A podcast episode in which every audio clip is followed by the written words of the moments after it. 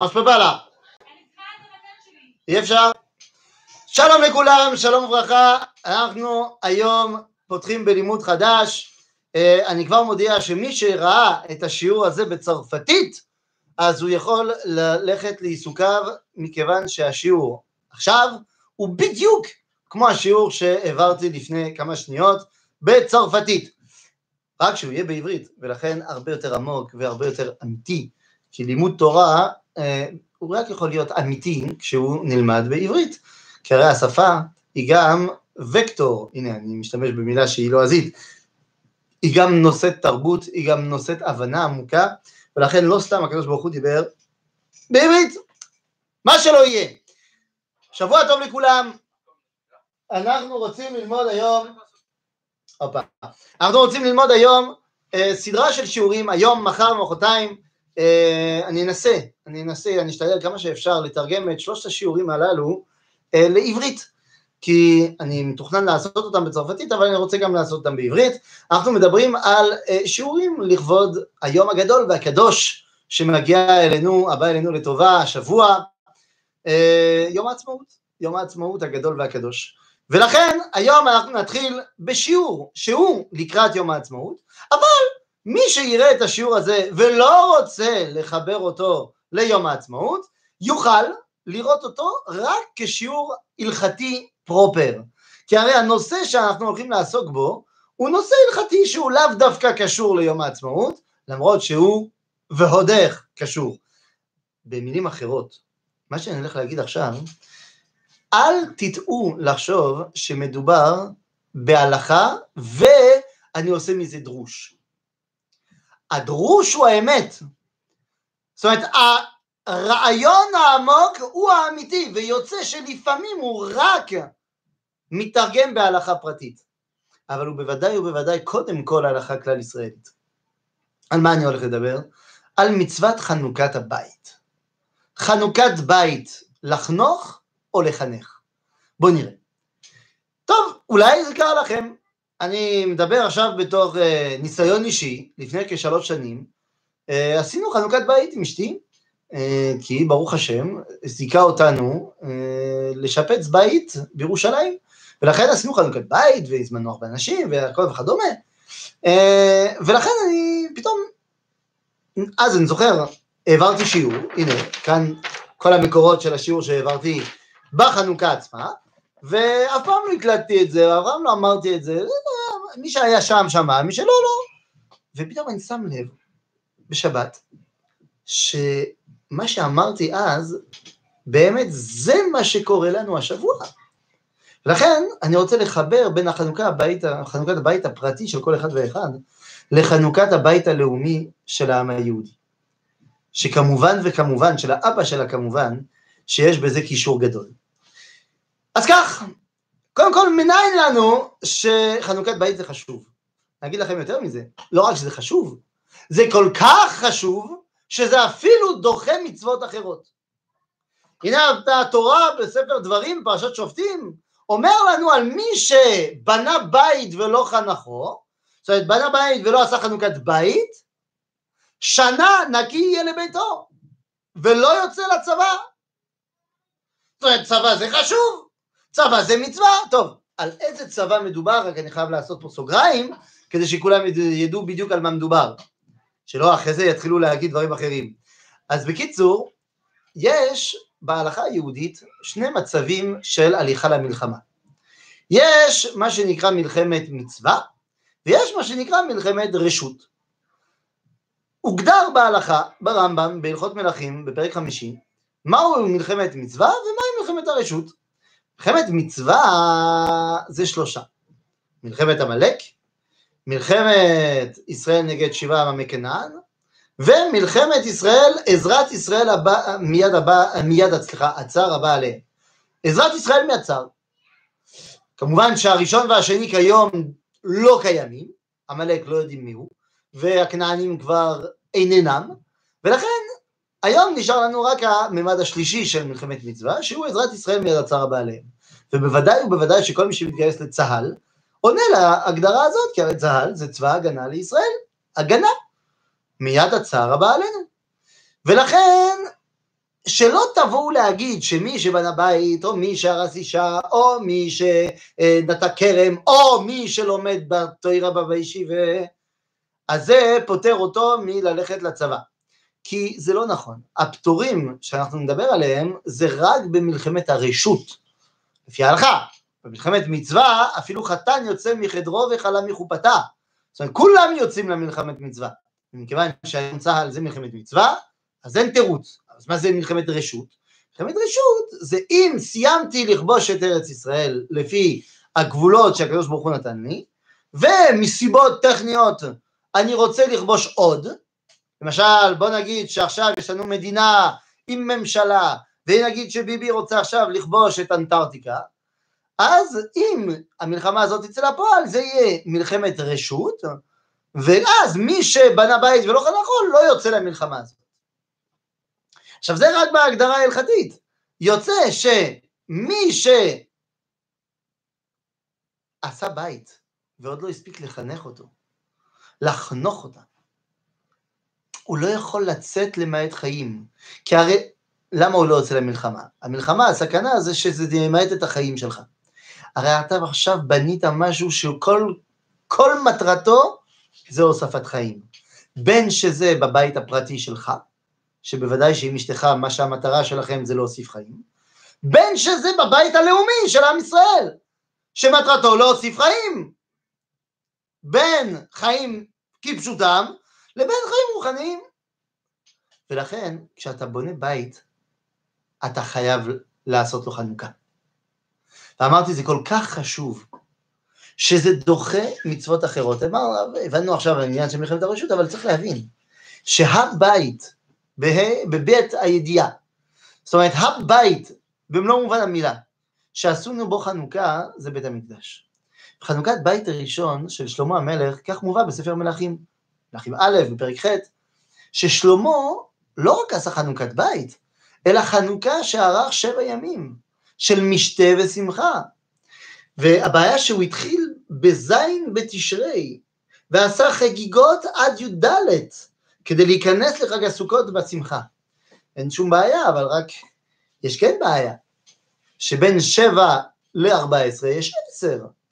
יוצא שבי' בתשרי, באותה שנה, היה משתה ושמחה, ולא צמו ביום הכיפורים.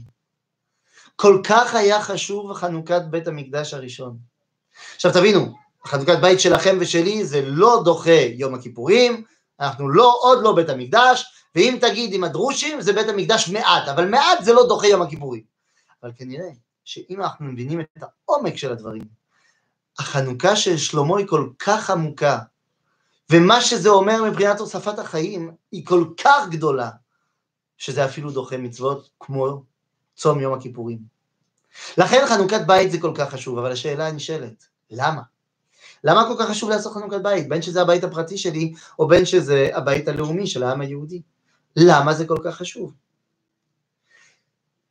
אומר הספר דברים, התורה, בפרק י"ב, פסוק י"א, והיה מקום אשר יבחר השם אלוהיכם בו לשכן שמושם, שמה תביאו את כל אשר אנוכי מצווה אתכם, עולותיכם וזבריכם ומעשותיכם ותחומתכם ותחומת ידכם, וכל מבחר נדריכם אשר תדעו לשם.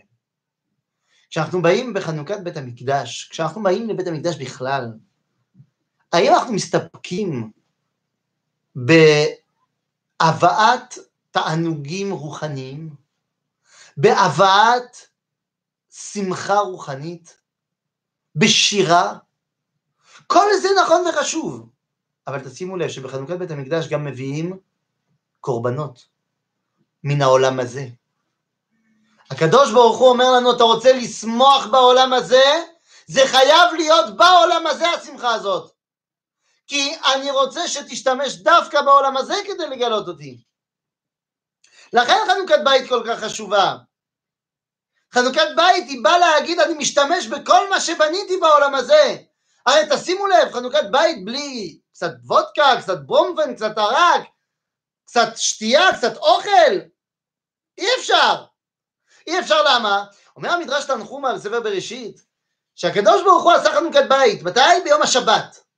הרי סיים את כל עולמו וחינך אותו. עשה חנוכת העולם, חנוכת ביתו של הקדוש ברוך הוא. ביתו של הקדוש ברוך הוא זה העולם.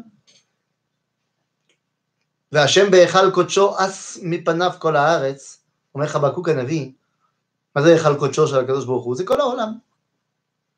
אס מפניו כל הארץ.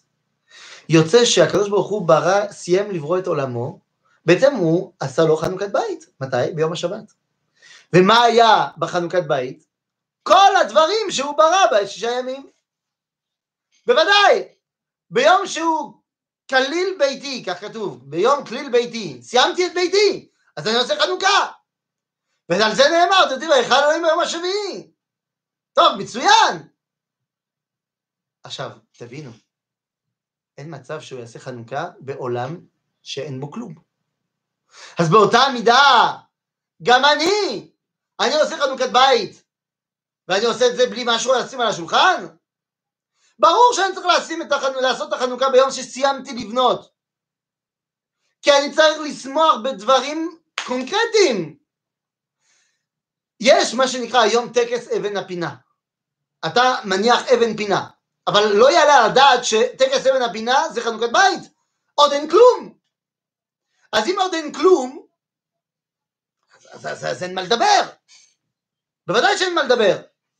ולכן אומרים אחינו הספרדים, לפני הקידוש, את אותו פסוק מספר ישעיה, אם תשיב משבת רגליך לעשות קובץ רק יום קודשי, וקראת לשבת עונג לקדוש השם מכובד וכיבדתו, ועשות ידך דרכיך, ממצוא חפציך, ודבר דבר. זאת אומרת, איך אתה מענג את השבת? עם כל הדברים שהכנת בשישה ימים. אם אתה לא הכנת שום דבר, אתה לא, לא תתענג בשבת. מי שטרח בערב שבת יאכל בשבת. מי שלא טרח, לא יאכל. במילים אחרות, במילים סופר אחרות, כשאנחנו באים ובונים בית חדש, ואני אומר הבית, במובן של בית לאומי, בוודאי ובוודאי שהיינו צריכים קודם כל, לפני שאנחנו שמחים בחנוכת הבית, לבנות אותה. זאת אומרת, תארו לעצמכם שבן אדם עושה טקס הבנה פינה אבל אין כלום. מגוחך. אז תגידו, תגידו אותו דבר, שבן אדם יגיד, אני קודם כל מכריז על המדינה, אבל אין כלום במדינה הזאת. אין כבישים, אין בתים, אין אפילו אנשים, אבל יש מדינה. זה שטויות. זה שטויות. אני לא יודע אם עד היום הזה, אבל יש מדינה באסיה שנקראת בירוביג'אן. מדינה יהודית, שסטלין עשה ליהודים. אין שם יהודים, אין שם כלום, אז אין שם מדינה. שלט זה לא עושה כלום. אתה צריך להבין, ברור שהייתי צריך קודם כל בניית התשתיות כדי להגיע למדינה. ולכן ברור לי שמתי זה נקרא כליל בית, זה כשסיימתי. ואם אין לי את כל הכלים שבניתי ואת כל הקירות, זאת אומרת, אם אין לי את כל התשתיות ואת כל הנפלאות שאני רואה כשאני יוצא ברחוב במדינת ישראל, אין שמחה. אבל כשיש, יש שמחה בריבוע. ובדיוק על זה נאמר. מתי עושים בדיוק את השמחה? מתי זה נקרא כליל בית? אומר העמק שאלה, העמק שאלה זה הנציב מוולוז'ין, הרב נפתלי צבי יהודה ברלין, הוא כותב פירוש על התורה, עמק דבר, אבל הוא גם כותב פירוש על הספר הלכה הראשון שנכתב אחרי התלמוד, השאילתות דרב החי גאון. הוא קורא לפירוש שלו עמק שאלה. הוא כותב כך, במדרש תנחומה שהבאנו, אז כתוב שהקדוש ברוך הוא עשה חנוכת בית בכליל ביתי, כשסיים את הבית. אבל בעמק שאלה כשהוא מביא את המדרש, סליחה, בשאילתות שהוא מביא את המדרש, הוא לא אומר שהשמחה זה בכליל ביתי, אלא זה בהילול ביתי. זאת אומרת שאני מתחיל להשתמש בו, זה עוד לא נגמר, אבל אני מתחיל להשתמש בו. אומר העמק שאלה, אין כאן סתירה, כי כליל ביתי והילול ביתי זה אותו דבר. על פי ההלכה. פי הלכה, מתי נגמר הבית? מתי זה נקרא שזה בית? שאני יכול לעשות חנוכת בית? הרי תשימו לב, בכל חנוכת בית, בין שזה בבית פרטי או בין שזה במבנה ציבור, תמיד בחנוכה לא נגמר. תמיד בחנוכה יש עוד בעיות בחשמל, ובעיות באינסטלציה, וזה צריך להחליף את הנורה, וזה צריך זה, ו- ו- וה finishing בכלל, אם מדובר במשהו בארץ, אז לא יודעים מה זה finishing. אז מתי זה מתחיל כן להיות finish? ברגע שהבית נגמר. זאת אומרת, שאתה יכול לעשות בו שימוש כבית, זה נקרא הילול ביתי, שאני יכול להשתמש בו, וזה נקרא נגמר. כי אמרתי שזה יהיה מגוחך לעשות חנוכת המדינה כשאין עוד כלום. אבל גם טעות בידי האנשים האומרים שאי אפשר לשמוח ביום העצמאות, כי הרי תראה מה קורה פה עכשיו.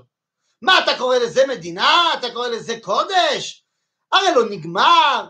לא, בנו בית המקדש, ועוד אה, יש מלא מכלי שבתות, ואוכלות נבלות וטרפות. על זה אתה אומר זה נגמר, אז זה אפשר לעשות חנוכה? אי אפשר, זה לא נגמר. על זה בא העמק שלה ואומר לך, אתה צריך להבין, ברגע שיש בזה גג, אתה יכול לעשות מזה שימוש של בית, זה בית. כל השאר זה יהיה דברים שהם חייבים ונצרכים, אבל הם תוספות שיבואו אחר כך. באותה מידה, בנית מדינה, ויש עוד דברים שנשאר לשפר, מצוין, תשפר. אבל לא בגלל זה אתה לא תביע את התודה על שמחת הבניין. ולכן, בוודאי שבמדינת ישראל יש עוד מלא דברים לשפר, אין שום ספק. אבל חנוכת בית חייבים לעשות ביום העצמאות. כי זה כליל ביתי, שהיא בעצמו הילול ביתי. שאלה אם מה שאני אומר הוא גם נכון לכל דבר ודבר. האם שמחת החנוכה היא נכונה לכל מקום? לפני שאנחנו עשינו חנוכת בית, נדמה לי שנה לפני זה, הגיס שלי עשה חנוכת בית. עכשיו צריך להבין, אני אספר לכם, גיסי וגיסתי גרו בארץ ישראל, נפגשו בארץ ישראל, התחתנו בארץ ישראל, וגרו בארץ ישראל. משום מה החליטו שהם גודלים בצורת חיים שלאישה אין השכלה ולגבר אין השכלה מלבד זה שהוא לומד תורה. ונתקלו לקשיים כלכליים. כמה מפתיע. אם לא הוא ולא היא עובדים, מאוד מפתיע שיהיה קשיים כלכליים. ואז, מכיוון שהיה קשיים כלכליים, החליטו לעזוב לחוץ לארץ. ההוא בא מאנגליה, אז הוא החליט לחזור לאנגליה. ומאוד מפתיע, באנגליה הוא הפסיק ללמוד תורה, והתחיל לעבוד, ונגמרו לו הקשיים הכלכליים. כמה מפתיע, כן? מפתיע מאוד. הוא לומד פה ושם ומפרנס את המשפחה שלו, והנה, פרנסה יש, ברוך השם. נו נו. ואז החליט לקנות בית אי שם במנצ'סטר, עיר הקודש, באנגליה. עשו חנוכת בית גדולה.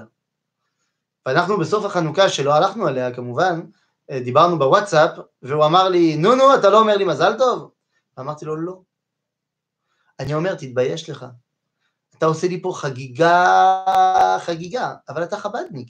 אתה אמור להאמין בדברי היהדות לגבי המשיח והכל, ואתה מחכה למשיח כל הזמן. ואם משיח מגיע מחר אחרי שלקרת הלוואה ב-20 שנה על הבית החדש שקנית במנצ'סטר הקודש, והזמנת את כל הקהילה, ועשית מזה חנוכה סופר סופר סופר גדולה, ואם מחר יגיע המשיח, ויגיד אתה עוזב, תגיד לי שלא תגיד למשיח, שנייה, שנייה, שנייה, מה אני אעשה עם ההלוואה עכשיו? מה אני אעשה עם הבית? אני אעבור עוד מעט. תעשי טובה. ולכן, מכאן אני אומר דבר פשוט מאוד. חנוכת בית אמרנו עד כמה זה חשוב. שאלה אם זה חשוב לעשות חנוכת בית בכל, בכל מקום. והתשובה היא שלא. צריך לעשות חנוכת בית בכל מקום. השאלה אם זה כל כך חשוב. אומר הירושלמי, במסכת סוכה, סוטה, סליחה, במסכת סוטה, בפרק ח' בהלכה ד', שחנוכת בית, המצווה היא רק בחנוכת בית שבארץ ישראל. חנוכת בית בחוץ על הארץ אין מצוות חנוכה. זה מנהג טוב, אבל אין בזה מצווה. אין בזה מצווה. במילים אחרות, אתה בונה בית לאומי לעם היהודי כאן, בארץ ישראל, איזה מצווה עשית עכשיו לעשות חנוכה? איזה מצווה זה לעשות מנגל ביום העצמאות? אם היינו עושים מדינה באוגנדה, אז לא היה מצווה לעשות מנגל. מנהג, אתה רוצה, נחמד. אבל איך תוכל להיות כל כך שמח שם? אומר הים של שלמה, כן, מובא במגן אברהם, שזה כל כך נכון הלכתית, שבחנוכת בית שבחוץ לארץ, המאכלים שהם מביאים, הם לא נקראים סעודת מצווה. מה שעושה את הסעודת מצווה, זה הדברי תורה שתגיד במהלך הסעודה. זאת אומרת, כשאתה בחוץ לארץ, עצם החנוכה היא לא החנוכה. אלא החנוכה זה הדבר תורה שתגיד שבעזרת השם יום אחד הבית הזה יעבור לירושלים. זה יהיה החנוכה. זאת אומרת, אתה בונה בית לאומי לעם היהודי בפולין, באוגנדה, אז נכון, זה טוב, זה יותר טוב מקישינב. נכון, הציעו להרצל את אוגנדה אחרי שהיה הפוגרום בקישינב. ואתה אומר, שם ברוסיה הורגים אותנו, באוגנדה הם מציעים לנו לעשות מדינה משלנו, אומנם זה לא במקום, אבל יותר טוב לא למות. טוב, ברוך השם, הצעת אוגנדה לא התקבלה, מכיוון שבהסתדרות הציונית העולמית היו הרבה יותר חילונים מאשר דתיים, כי הרי הדתיים הצביעו בעד אוגנדה והחילונים הצביעו נגד. אז לא היה אוגנדה, ברוך השם. אבל, אם היה אוגנדה, אז בסדר, תגיד תודה. אבל גם תגיד כל פעם שזה לא המקום הסופי. ואתה לא תיקח עכשיו הלוואה על 20 שנה על משהו שהוא לא אמיתי. אגב, זו אותה סיבה למה אסור לבנות בית ולנטוע עצים בפורים. כי פורים זה חג של חוץ לארץ, אז אתה לא בונה בית בחוץ לארץ, אתה לא בונה קביעות בחוץ לארץ. לא קיים. אבל כשאתה כן במקום, על אחת כמה וכמה. טוב, עכשיו הבנו עד כמה החנוכה הזאת היא כל כך חשובה, גם הלכתית, בחנוכה הבית שלי הפרטית, אבל גם ברמה לאומית. אבל אפשר לומר שטוב, תשמע, מדינת ישראל זה יפה מאוד, אבל זה לא בדיוק חנוכה. זה לא שהתחלנו מאפס. היה פה מיליון דברים, שהבריטים בנו, שהטורקים בנו, שאנחנו אפילו בנינו לפני 40 שנה. לכן אי אפשר לומר שזה באמת חנוכת בית, אלא זה שיפוץ. אתה לא בנית בית חדש, שיפצת. אולי אין מקום לעשות חנוכה כל כך גדולה על שיפוץ. על זה עונה הרב שמואל אליהו, הרב הראשי מצפת, ואומר, אדרבה, זה אפילו אולי עוד יותר חשוב. כמו שאתה חוגג את חג החנוכה שמונת ימים, והרי חג החנוכה היה רק שיפוץ. כי הרי היוונים לא הרסו את המקדש, הם טימאו אותו ולכלכו אותו ושמו שם עבודה זרה, ואתה באת, ניקית, שיפצת, עשית את זה יותר יפה. ממה שהיה מקודם אפילו. אבל זה רק שיפוץ. ועל זה אתה עושה שמונה ימים של חג. כי השיפוץ הוא מגלה עד כמה הדברים האחרים, שהיו לכאורה לא טובים, אבל בעצם הם מגלים אפשרויות נוספות. הנה אביא לכם שתי דוגמאות. בשיפוץ שאנחנו עשינו, דוגמאות טכניות. היה לנו תמיד לפני השיפוץ נזילה, במקום מסוים, בגג. וכל פעם היינו שמים איזה משהו אטום וזה, זה לא עבד. וכשעשינו את השיפוץ הטוטלי, אז פתאום חתכנו בתוך הגג וראינו מה הבעיה. ופתאום זה הביא לנו אפשרות לתקן, וגם לתקן את הגג כולו בצורה שכזו שאפשר להרוויח עוד יותר מקום. אז בזכות הדבר המצ'וקמק שהיה, ואתה שיפצת, זה יביא אותך לדבר עוד, עוד יותר גדול. כמו שבהתחלה רצינו לעשות מרחב גדול, ואז פתאום בשיפוץ ראינו שיש משהו שחשבנו שאפשר לשבור, שזה קיר תמר, אי אפשר לסבור. אז פתאום נוצר לנו אפשרות לבנות מין חדר כזאת נוספת, שלא היה בתכנון, וזה השיפוץ שאפשר לנו.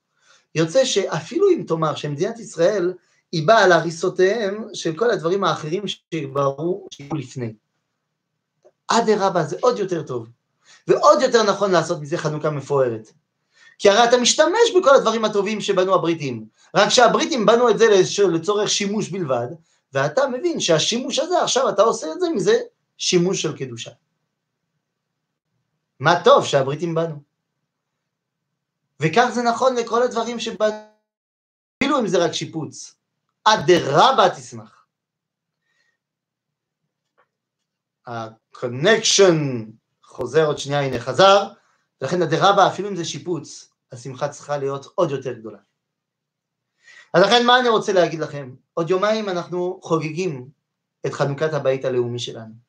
חנוכת הבית הלאומי היא צורך קיומי להודעת השם על מה שהוא עושה בעולמו. ולכן על זה נאמר בספר דברים, ושמחת לפני השם אלוהיך בכל משלח ידיך. אתה עשית את השיפוץ. ולכן אתה שמח לפני השם על מה שאתה עשית. אגב, בגלל זה גם חשוב מאוד להזמין את הקבלן, את האדריכל, לחנוכת בית. כי הם עבדו, הם בנו לך. הכרת טוב. לכן בכל יום העצמאות צריך לשלוח הזמנה לכל נציגי העולם. הם לא באים, אבל צריך לשלוח להם הזמנה על זה שהם אפשרו לנו לבנות את הבית הלאומי שלנו. מה שאני רוצה לומר, זה שבסופו של דבר אתה צריך להבין שהשמחה על זה שאתה בנית, היא שמחה עוד יותר גדולה ממה שהיה אם הקדוש ברוך הוא היה. ולכן כל כך חשוב לבוא ביום העצמאות ולקיים את דברי הפסוק בספר דברים. ואמרת, כוחי ועוצם ידי עשה את החיל הזה. וזכרת את השם אלוהיך, כי הוא הנותן לך כוח לעשות חיל. יש אומרים שלהגיד, הטעות של הציונים זה לבוא ולהגיד, כוחי ועוצם ידי. ושכחו שיש תחילה על הפסוק, והתחילה הוא ואמרת.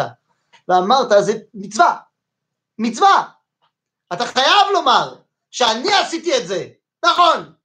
וזכרת, אל תשכח, שהקדוש ברוך הוא נותן לך כוח לעשות חיים. על זה הרב צבי יהודה קוק היה אומר, כל פעם שהיה עדיין מצעד צבאי ביום העצמאות, הוא היה שולח את תלמידי ישיבת מרכז הרב לראות את המצעד כדי לקיים את דברי הפסוק, ואמרת, כוחי ועוצם ידי עשה את החיל הזה, וזכרת את השם אלוהיך, כי הוא הנותן לך כוח לעשות חיל. לכן, בעוד יומיים, אנחנו נעמוד בשמחת אומתנו, בחידוש מנהגנו, בחנוכת ביתנו. ואנחנו נשמח בכל הטוב שהשם, שהקדוש ברוך הוא אפשר לנו לעשות בעולמו. ועל זה אנחנו נודה לו שיר חדש על גאולתנו ועל פדות נשינו. חג שמח לכולם.